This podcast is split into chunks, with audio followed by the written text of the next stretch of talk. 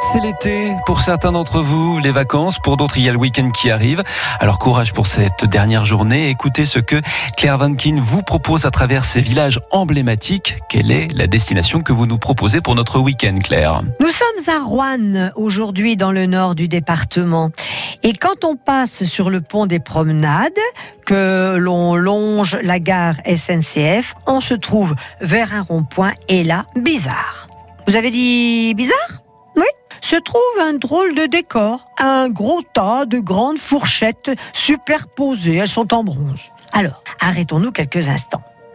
Bien sûr, les Rouennais ne se posent même pas la question, puisque pour eux, c'est une évidence. Mais pour le touriste, ça fait un drôle d'effet. Des fourchettes au beau milieu d'un rond-point, ça se voit pas vraiment tous les jours. Mais juste en face, de l'autre côté de la rue, eh bien, nous avions le fleuron de la gastronomie, non seulement rouennaise, mais nationale et internationale, puisque vous l'avez deviné, je pense, il s'agissait de la maison Trois Gros.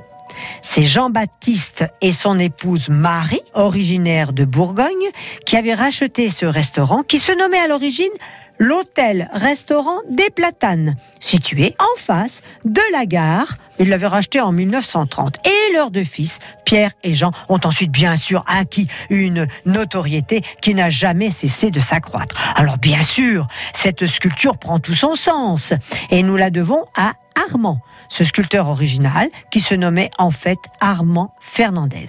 Il était peintre, sculpteur, plasticien, connu pour ses accumulations. Eh bien, ici, avec cette accumulation de grandes fourchettes, il a vraiment voulu marquer la place des frères Trois Gros. Nous savons que la maison Trois Gros a déménagé